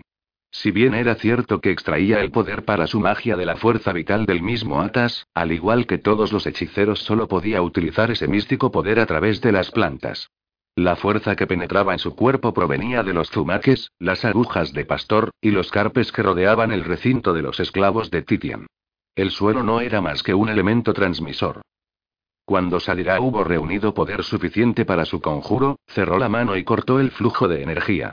Si absorbía demasiado poder y demasiado deprisa, las plantas de las que sacaba la fuerza vital morirían y la tierra que envolvía sus raíces se volvería estéril y. Por desgracia, pocos hechiceros eran tan cuidadosos con sus poderes, y era este descuido lo que había convertido a Atas en un erial. Ahora que había obtenido suficiente energía mística, la semielfa formuló el conjuro que daría forma y dirección a la magia, y arrojó un puñado de arena a su objetivo. Un cono centelleante escarlata y dorado brotó como un torrente de sus dedos y se lanzó hacia la cabeza del gaje en forma de resplandeciente rayo. Cuando alcanzó a la bestia, el raudal de luz se transformó en una efervescencia de burbujas de color esmeralda, que a su vez estallaron en un ramillete de luces rojas, azules, amarillas o cualquier otro de entre un centenar de vibrantes colores. Incluso para Sadira, que sabía lo que iba a ver, la exhibición resultó deslumbrante. El brillo de toda aquella variedad de colores hizo que sintiera vértigo, y solo el hecho de saber por anticipado el resultado del conjuro evitó que el resplandeciente espectáculo la aturdiera. Los tentáculos del gaj cayeron flácidos, soltando la cabeza y muñecas de Ricus, y los ojos rojos de la criatura adoptaron un apagado tono castaño. Luego ésta encogió las gruesas patas, y el escamoso caparazón cayó al suelo. Por desgracia, las pinzas siguieron cerradas, manteniendo el cuerpo inerte de Ricus bien sujeto entre las poderosas mandíbulas. La carne del gladiador mostraba rojos verdugones allí donde las antenas del gaj lo habían sujetado. Tanto Neva como Yarik pasearon la mirada de Sadira a la inmóvil criatura. ¿Qué ha sucedido? preguntó el fornido enano. Está atontado, explicó Sadira, avanzando en dirección a las mandíbulas de la bestia. Le he lanzado un hechizo. Ambos gladiadores se quedaron boquiabiertos. Eso significará tu muerte. Farfulló Neva. ¿Harías eso por Ricus? Ya lo he hecho, contestó Sadira. ¿Qué le ha sucedido al gaj? Chilló Boaz desde lo alto del muro. Lord Turnan te cortará la cabeza. La ayudante de cocina no le hizo el menor caso y se puso a tirar de las mandíbulas del animal. Pero estas no se abrieron. Hemos de sacar de ahí a Ricus, dijo. El gaj no tardará en recuperarse. Neva se colocó junto a Sadira e insertó una lanza entre las mandíbulas. Ricus no me dijo nunca que fueras una hechicera. Intento no revelar todos mis secretos, respondió Sadira. Neva apretó un pie contra la mandíbula e hizo palanca con la lanza. Cuando las pinzas empezaron a abrirse poco a poco, Yarik soltó su arma y comenzó a tirar de Ricus para sacarlo. Las púas, clavadas todavía en el abdomen del mul, empezaron a desgarrar el estómago del gladiador. Aguarda. Indicó Sadira, posando una de sus suaves manos sobre el brazo del enano. Neva tiene que abrir un poco más las pinzas. No puedo, declaró la otra con voz tensa. ¿Qué le estáis haciendo al gaj? Exigió Boaz desde la platier. Deteneos. No le hagáis más daño. Los guardas avanzaron con desgana en dirección a la soga que pendía sobre el foso y empezaron a repetir las órdenes de su señor de que dejaran en paz al gaj, pero ninguno de ellos dio un paso más para hacerlas cumplir. Su indecisión no sorprendió a Sadira. Su destreza para la lucha no podía equipararse a la de los gladiadores, y ninguno de ellos se sentía ansioso por ser el primero en utilizar la fuerza contra los esclavos. Yarik recuperó su lanza y la colocó entre las pinzas, junto a la de Neva. Con la ayuda del poderío muscular del enano, la mandíbula se abrió lo suficiente como para que las púas soltaran el estómago de Ricus, y la sangre empezó a manar de las heridas. Sadira agarró los gruesos hombros del gladiador y tiró de él, pero el mul resultaba demasiado pesado para sus fuerzas. Anezka, ayúdame. La Alfling se acercó despacio y tomó uno de los brazos de Ricus. Entre las dos consiguieron arrancarlo de las pinzas. Una vez que el inconsciente Mul quedó libre, Neva y Yarik soltaron las armas y dejaron que las pinzas volvieran a cerrarse. Sujetándolo entre ambos por los brazos, empezaron a arrastrar a Rikus en dirección al extremo del foso de combate. Sadira y Amezka los siguieron unos pasos más atrás, sin dejar de vigilar por encima del hombro a la aturdida criatura, en busca de indicios de que empezaba a recuperarse. Cuando llegaron junto al muro, los tentáculos del gaje empezaban ya a agitarse. Yarig agarró la cuerda y empezó a trepar. Boaz lo esperaba arriba. Debería dejaros ahí abajo para que el gaj acabara con vosotros, siseó el entrenador. Entonces tendríamos que matarlo, se limitó a responder Yarid, deteniéndose al final de la cuerda. ¿Vuelvo a bajar? Boaz contempló al obstinado enano durante unos instantes, enojado ante su propia incertidumbre, pero acabó por hacerse a un lado. No. Ya se me ocurrirá un castigo más apropiado para vuestra desobediencia. Cuando Yarik hubo trepado fuera del foso, Neva levantó a Rikus y lo alzó todo lo que pudo. Yarik se volvió y, tendiéndose sobre el estómago, extendió los brazos para coger al mul, pero estos eran demasiado cortos para cubrir la distancia que los separaba. Fue Anezka quien solucionó el problema, trepando hasta la mitad de la cuerda y alzando los pesados brazos de Rikus hasta su compañero. Ya lo tengo exclamó Yarid, tirando con fuerza del mul para subirlo a la plataforma, mientras Neva empujaba desde abajo. Detrás de Sadira, en el centro del foso, el gaj hizo chasquear las pinzas y partió las abandonadas lanzas con una serie de agudos crujidos.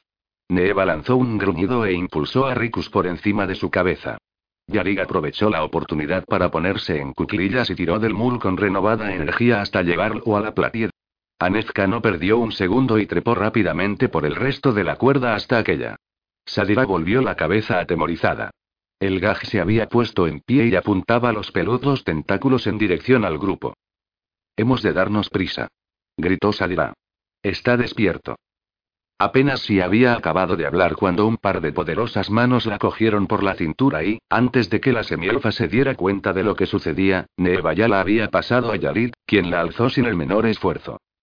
En cuanto Yarig la depositó en la plataforma, Sadira se volvió para mirar el foso. El gaj se deslizaba velozmente por el arenoso suelo y se encontraba ya a medio camino del muro.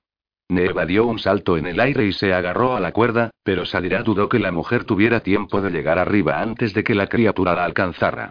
Puesto que ya había descubierto su condición de hechicera, Sadira decidió que ya nada podía perder si utilizaba de nuevo la magia para salvar ahora a la compañera de Rikus. Así pues, extendió los brazos en dirección al gaj y empezó a recitar un conjuro, preparándose para lanzar un rayo de energía mágica contra la cabeza del animal. Pero, justo antes de que pudiera lanzar el hechizo, Boaz gritó. Detenedla. Y el mango de la lanza de un guarda fue a estrellarse contra el antebrazo de Sadira, desviando el ataque. Un chorro de energía dorada surgió centelleante de las puntas de sus dedos y estalló en el interior del foso, a la izquierda del gaj. Una columna de arena se alzó unos nueve metros en el aire. El gaj hizo caso omiso de la explosión y siguió adelante con su ataque, chasqueando las mandíbulas y agitando enojado las antenas. Una de las manos de Neeva coronó la pared, y Yarig le sujetó el brazo. En cuanto el gaj llegó al extremo del foso, levantó la parte frontal del caparazón y empezó a arañar la parte inferior del muro en un inútil intento de ir tras la mujer. La cabeza de la criatura se encontraba solo a unos metros de los tobillos de Neeva, cuando la otra mano de esta alcanzó también el borde de la pared, y la gladiadora empezó a alzarse fuera del foso. El gaj lanzó entonces al frente uno de los tentáculos y lo arrolló a la pantorrilla desnuda de Neeva. La luchadora lanzó un grito de dolor y sorpresa.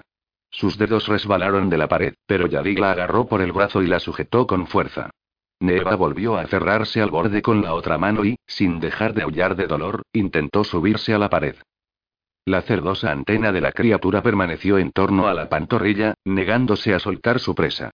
Neva tiró de la pierna hacia arriba, retorciéndola con violencia, hasta que, de improviso, el pedúnculo se separó de la cabeza del gaj con un sonoro chasquido. El animal emitió un chillido desgarrador, para después retirarse apresuradamente. A unos cuantos metros de la pared, la criatura encogió las piernas y la cabeza, y hundió a toda prisa el caparazón sobre la arena. Sacádmelo. Aulló Neva, revolcándose en el suelo. Intentó alcanzar el tentáculo enrollado en su pierna, pero el intenso dolor hacía que piernas y manos se agitaran en terribles espasmos. Sadira se inclinó para ayudarla, pero se encontró con la afilada punta de la lanza de un guarda. No intentes moverte, amenazó el hombre. Sin hacer caso de la amenaza del guarda a la pinche de cocina, Yarig intentó ir en auxilio de Neva, pero Boaz se interpuso entre él y la aullante mujer. No te he dado permiso para que le prestaras ayuda, dijo. El enano le dedicó una mueca e intentó esquivar al entrenador, pero un guarda se lanzó hacia adelante y presionó la punta de su lanza contra las costillas de Yarig. Mientras Neva seguía revolcándose y chillando, Boaz volvió la vista hacia los hombres que rodeaban a Ricus, tendido aún boca abajo sobre la platier. ¿Está muerto el mul? Uno de los guardas movió la cabeza negativamente. Respira, pero eso es todo. Entonces intentad mantenerlo vivo. Ordenó Boaz. No podemos dejar que nuestro campeón muera mientras duerme. A Lord Kitian no le gustaría. El guarda asintió y se dedicó a vendar las heridas del mul. A pocos metros de distancia, Neva continuaba aullando de dolor, pero nadie fue en su ayuda. Boaz dirigió entonces la mirada hacia Sadira. ¿Qué vamos a hacer contigo, mi embrujadora jovencita? Estoy seguro de que ya sabes que el castigo por practicar la magia es la muerte. La ayudante de cocina sostuvo con firmeza la mirada del entrenador, a pesar de que el corazón le latía aterrorizado. Lord Titian querrá sin duda interrogarme antes de que me maten, repuso. Fingiendo una seguridad que estaba muy lejos de sentir, obligó a sus voluptuosos labios a exhibir una sonrisa. Pero me parece que eso no resultará muy agradable para ti. Después de todo, Lord Titian no se sentirá muy feliz cuando se entere de que enviaste a su mejor gladiador a luchar contra el Gaj armado tan solo con un par de bastones silbadores. Así pues, ¿debo olvidar lo que vi? inquirió Boaz, respondiendo a la sonrisa de Sadira con una mueca llena de cinismo. Eso te beneficiaría, respondió ella, cuidando de mantener un tono calmado. Nada tengo que temer de Titian, declaró Boaz. Para él, el mul no es más que otro esclavo. Mientras el entrenador la estudiaba con la mirada, Sadira buscó cualquier señal de las dudas que esperaba estuviera sintiendo Boaz. Solo su expresión concentrada le dio motivos para pensar que había tenido éxito. A pesar de lo que había afirmado el entrenador, Titian se sentiría realmente molesto si se enteraba de cómo había sido herido Ricus, y Boaz sabía que la historia saldría a la superficie si entregaba a Sadira a su señor para que la interrogase. Quizá debería matarte ahora, gruñó Boaz. Siempre podría arrojarte al gaj. Eso debes decidirlo tú, replicó Sadira con valentía. Pero eso robaría a Lord Titian la oportunidad de interrogarme, y, más tarde o más temprano, se enteraría de que yo había utilizado magia. Aunque tus guardas no hablen, estoy segura de que estos gladiadores sí lo harán. ¿O es que también los matarás a todos ellos? Mientras el entrenador consideraba su próxima respuesta, Neva consiguió por fin arrancar la antena del gaj de su pierna y la arrojó al interior del foso. Sus angustiados gritos se transformaron en un gemido. La repentina calma pareció inspirar a Boaz. El semielfo sonrió a Sadira apretando los labios. Tendré en cuenta tu consejo. Deslizó la mirada de la esclava al guarda situado junto a esta, cuya lanza estaba apoyada ahora contra la garganta de la joven. Enciérrala en el agujero. Sadira se encogió sobre sí misma, acobardada. El agujero era un viejo almacén con docenas de pequeños silos abiertos en el suelo. Se trataba del castigo favorito de Boaz. La muchacha no sabía a ciencia cierta qué horrores se ocultaban en el agujero, pero existían muchos, muchísimos rumores. Lo que Sadira sí sabía con certeza era que ningún esclavo sobrevivía en el agujero más de cinco días. El guarda tomó a la joven por el brazo. Mientras se la llevaba de allí, la semielfa dirigió una última mirada a Ricus. Ahora eran dos los guardas que cuidaban de él. Habían hecho girones la capa del mul y vendado su estómago con ellos, pero la sangre seguía rezumando por debajo de los vendajes a una velocidad alarmante.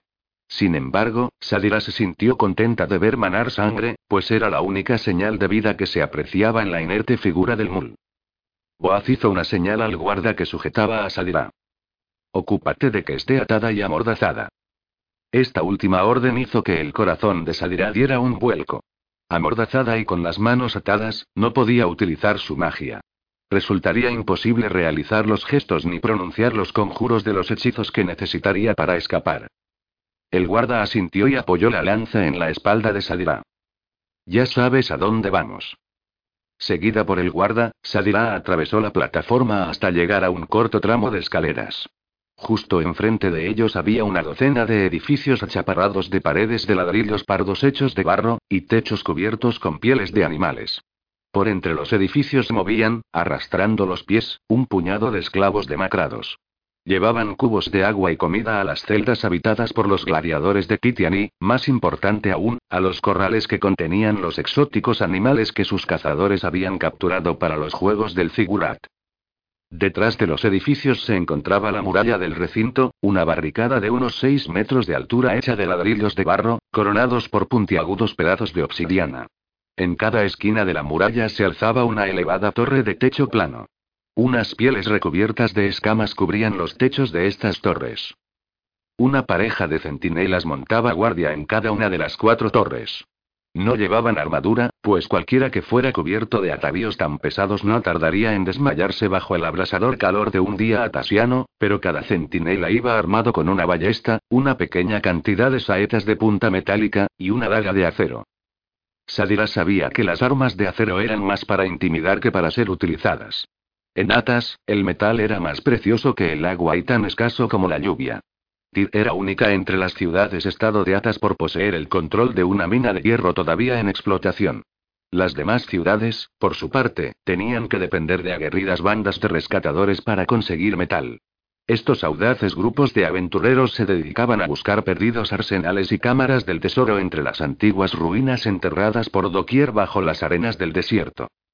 Que Titian confiara a los guardas de las torres armas de metal era señal de la increíble fortuna de que era poseedor el sumo templario. Incluso en Tir, donde el hierro abundaba, una saeta de metal resultaba más cara que un saludable esclavo de granja, y las dagas valían tanto como un buen gladiador. El guarda que acompañaba a Sadira la golpeó en la espalda con la punta de obsidiana de la lanza. Deja de perder el tiempo. Resistiendo al impulso de realizar un conjuro allí mismo, la semielfa descendió los peldaños que conducían a la plataforma del foso. En esos momentos, Boaz y los otros guardas reaccionarían con rapidez al menor indicio de problemas, y Sadira sabía muy bien que no podía luchar contra media docena de guardas. Tendría que aguardar el momento oportuno. Entonces el sigilo la ayudaría a conseguir escapar. Sadira se dirigió hasta el agujero, un pequeño edificio situado en el extremo más lejano del recinto. Allí un guardián la amordazó con un mugriento pedazo de tela y le ató las manos a la espalda con unas ligaduras que le cortaron la piel. Luego la entregaron a un par de centinelas que estaban a cargo del agujero, quienes la empujaron al interior. Nada más descender un tramo de escalones de piedra, la embargó el malsano hedor de la basura y el sudor humano. Se sintió a punto de vomitar, y casi se asfixió con la mordaza que le tapaba la boca. Riéndose de su situación, los guardas la tomaron por los brazos y la arrastraron hacia adelante. Los rayos del rojo sol penetraban por el tejado de piel, iluminando el interior con un resplandor rojizo que hacía que el lugar pareciera todavía más perverso y repugnante. El suelo de la cabaña era de piedra y estaba cubierto por pesadas losas de roca. Los guardas condujeron a Sadira al otro extremo de la habitación, y una vez allí empujaron a un lado una de las losas de piedra. Un siseo apagado, no muy diferente del susurro de la brisa, surgió del silo situado a sus pies. La celda estaba tan oscura como la obsidiana, pero Sadira pudo ver lo que sucedía allá abajo con la misma claridad que si hubiera estado iluminado por una antorcha.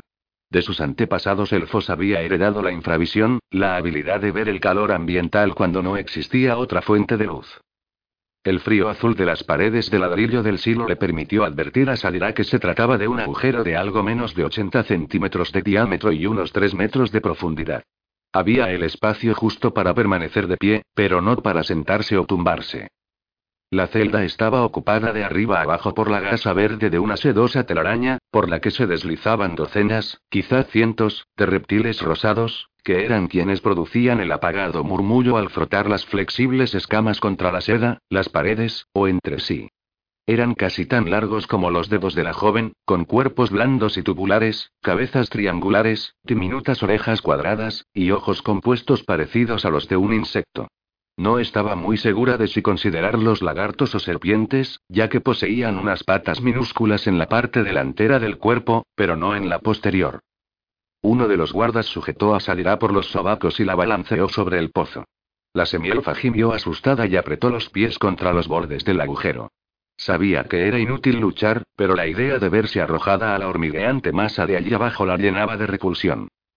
El compañero del que la sujetaba apartó a patadas los pies de la esclava de los extremos del pozo, y el que la tenía cogida la dejó caer.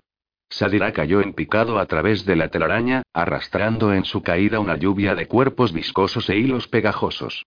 Cuando golpeó contra el fondo, las rodillas se le doblaron y un hombro se estrelló contra el muro de ladrillo. Un dolor punzante se apoderó de sus tobillos y rodillas, y perdió toda sensibilidad en el brazo izquierdo. Se encontraba encajada en el estrecho silo con las posaderas apoyadas en los talones. Escamosas tiras de carne empezaron a correr por sus piernas desnudas, sus hombros e incluso por su espalda. Sadira lanzó un grito ahogado de repugnancia y se puso en pie con un esfuerzo que provocó nuevas oleadas de dolor en sus tobillos y rodillas. En la boca del silo, los dos guardas lanzaron una risita y volvieron a colocar la losa de piedra. Sadira quedó sola en la celda, excepto por la presencia de las repulsivas criaturas que frotaban sus escamas contra su cuerpo y la golpeaban con sus rasposas lenguas.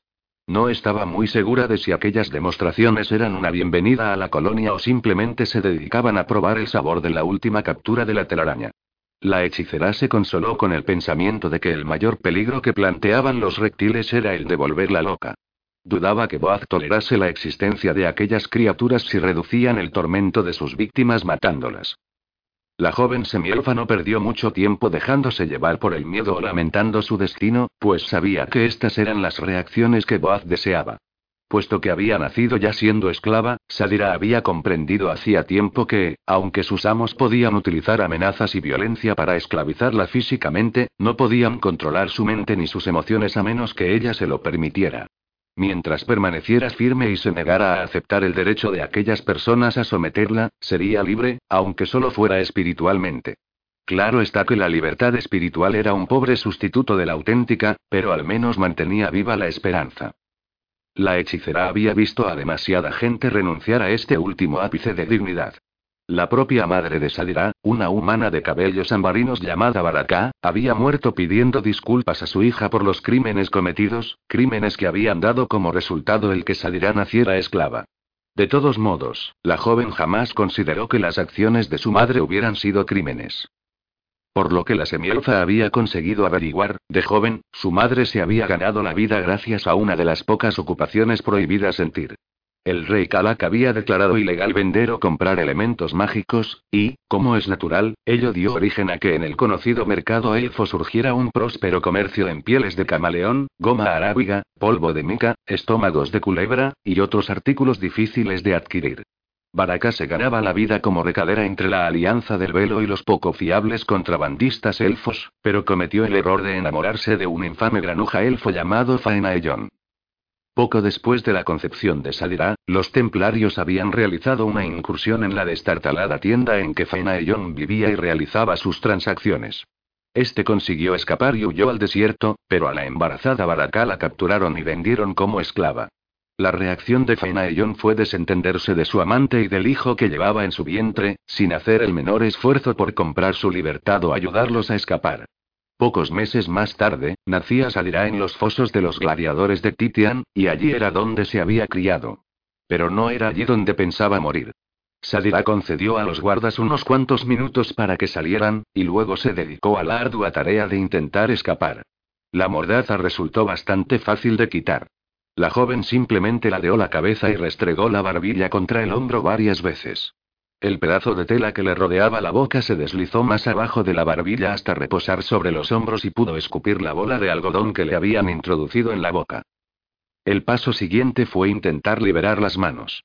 De no habérselas atado a la espalda, habría sido una tarea muy simple roer las ataduras hasta poder romperlas. Pero, para hacerlo ahora, primero tenía que conseguir llevar las manos al frente.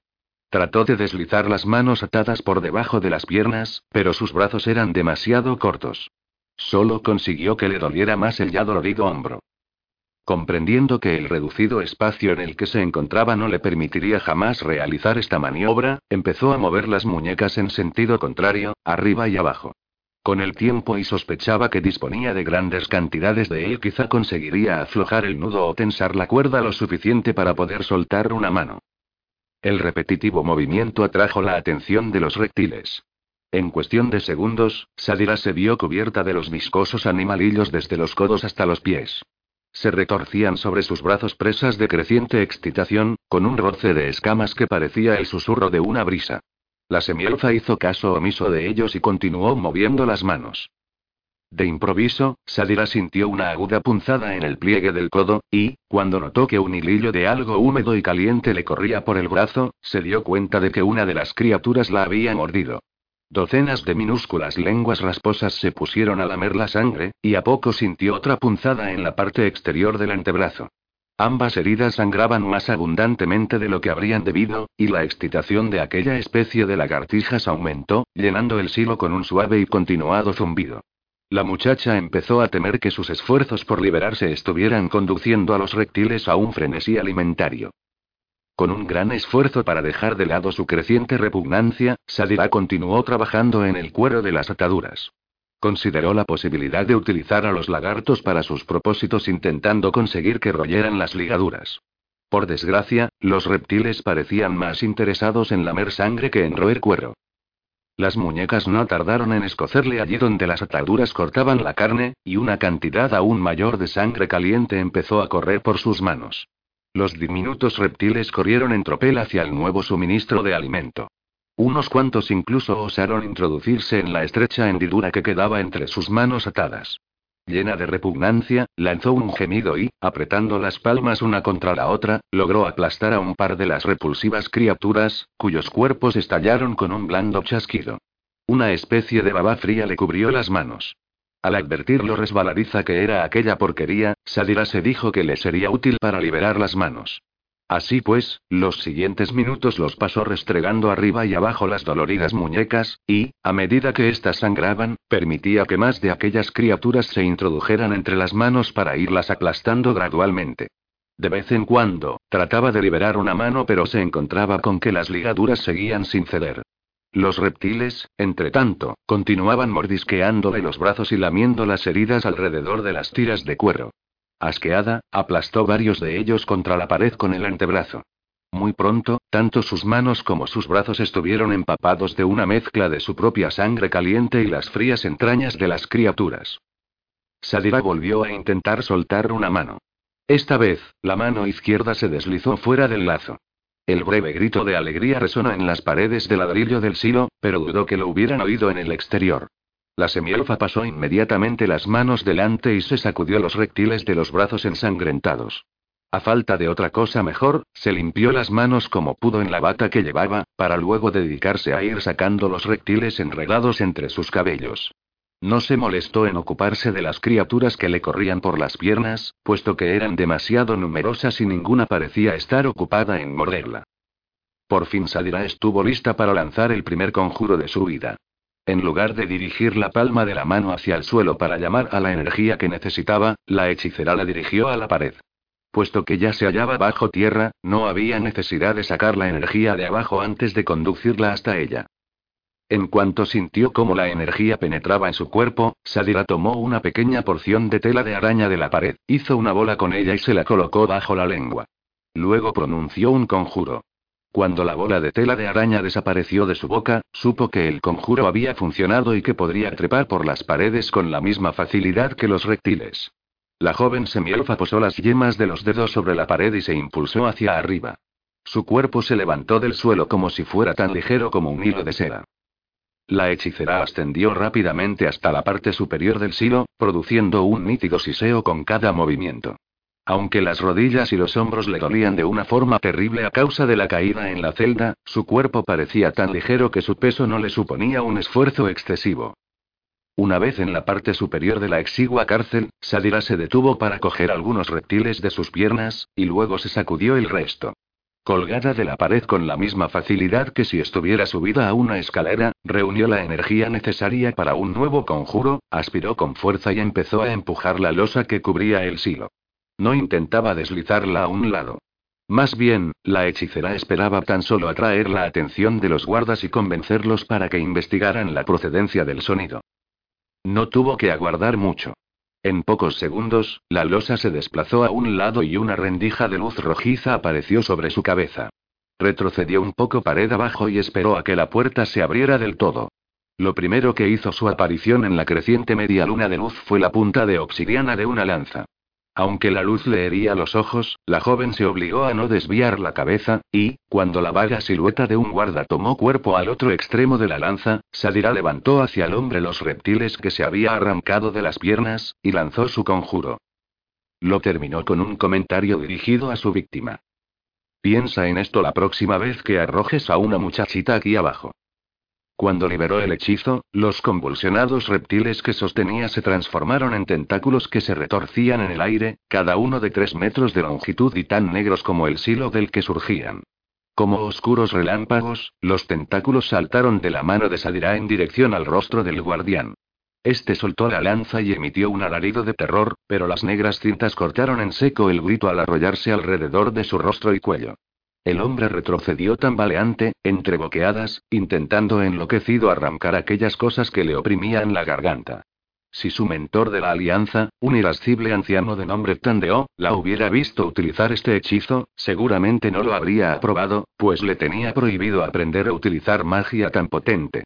Aquel tipo de hechizo requería la absorción de energía de un radio muy amplio. Si el radio era demasiado pequeño, el follaje utilizado por el conjuro moriría. Tandeo consideraba que la joven semielfa no dominaba todavía su arte lo suficiente para intentar tales proezas. Sadira opinaba muy diferente, de modo que, durante su última visita clandestina, había copiado en secreto el conjuro, junto con varios otros, del libro de hechizos del anciano. En esos momentos, se alegraba de haberlo hecho. La hechicera se encaramó por la pared del pozo. Un segundo guarda sacó la cabeza por el borde del silo, empuñando una afilada daga. No había tiempo para lanzar un nuevo hechizo. Así pues, Sadira extendió la mano y lo agarró por el cuello del uniforme.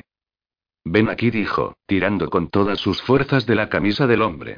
Hay algo aquí abajo que deberías ver. El sorprendido guarda cayó hacia adelante, levantando el puñal para clavarlo en el brazo de Sadira. La muchacha lo soltó rápidamente y apartó el brazo de la zona de peligro, pero el contraataque no sirvió de mucho al hombre. Se encontraba ya tan inclinado hacia adelante que le fue imposible recuperar el equilibrio. Lanzó un grito de alarma, y el puñal chocó contra el suelo. El guarda mismo no tardó en seguirlo, cayendo de cabeza a la oscuridad del pozo, mientras intentaba denodadamente asirse a los ladrillos en un inútil esfuerzo por detener la caída. Segundos más tarde, se estrellaba contra el fondo. El fuerte golpe y la serie de rápidos crujidos que sonaron en la base del silo informaron a Sadira que ya no tendría que volver a preocuparse de aquel guarda en concreto. La joven trepó fuera del pozo y recogió la lanza que había soltado el primer centinela. Este seguía luchando con los tentáculos mágicos arrollados a su rostro. Aunque el hombre no se encontraba precisamente en situación de impedirle la huida, Sadira se colocó junto a él y apoyó la punta de la lanza contra sus costillas. Esto es por todos los esclavos que no consiguieron salir, dijo, apretando con más fuerza. El guardián dejó de luchar y volvió la cabeza cubierta de tentáculos hacia ella. No. Por favor. Jadeó, sin apenas poder articular las palabras. Ten y tengo hijos y. También los tenía mi madre, respondió Sadira. Apretó todo su peso contra la lanza y empujó la punta hasta clavarla en el corazón del hombre. Un breve grito de dolor surgió de los labios de este y su cuerpo se estremeció. Al cabo de un instante, se derrumbaba sin vida. Un chorro de sangre empezó a manar de la herida. Tras quitar al cadáver del guarda la daga y el cinturón, Sadira arrastró el cuerpo hasta el silo, y lo arrojó sobre el de su compañero sin molestarse en retirar la lanza de su corazón ni los tentáculos de su cabeza. Mientras empujaba la losa de madera sobre el agujero del pozo, sus pensamientos estaban ya puestos en la fase siguiente de su vida. La muchacha se sujetó la daga y el cinturón del guarda alrededor de la delgada cintura. Luego tomó de sus ropas unos cuantos hilillos sueltos de la telaraña de los reptiles. Tras formar una bolita con estas hebras, se arrancó una pestaña y la introdujo en la sedosa esfera. Colocando la palma de la mano en dirección al suelo, absorbió la energía necesaria para un nuevo encantamiento.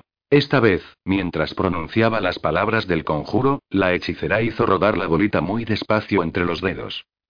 La telaraña y la pestaña desaparecieron. La joven semielfa levantó la mano y la agitó frente a sus ojos. Al igual que el resto del cuerpo, la mano se había vuelto invisible. Sadira se apresuró a abandonar el agujero. No disponía de mucho tiempo antes de que el hechizo se desvaneciera, y, en ese poco tiempo, la muchacha tenía que deslizarse en su celda de ladrillos de barro y recoger su libro de hechizos de debajo de la losa suelta en la que lo ocultaba. Hecho esto, abandonaría la hacienda atravesando las puertas, pasando bajo las mismísimas narices de los guardas encargados de mantenerlos a ella y a los otros esclavos dentro del recinto. Esperaba estar bien lejos de los muros de los pozos de gladiadores de Lord cuando se desvaneciera el efecto de su magia. Aunque le habría gustado comprobar el estado en que se encontraba Ricus, sabía que tal acción implicaba demasiados riesgos, pues sin duda estaría rodeado de guardas y médicos. Tendría que confiar en la resistencia natural del Mul y confiar en que sobreviviera el tiempo suficiente para que ella pudiera enviarle ayuda procedente de la Alianza del Velo.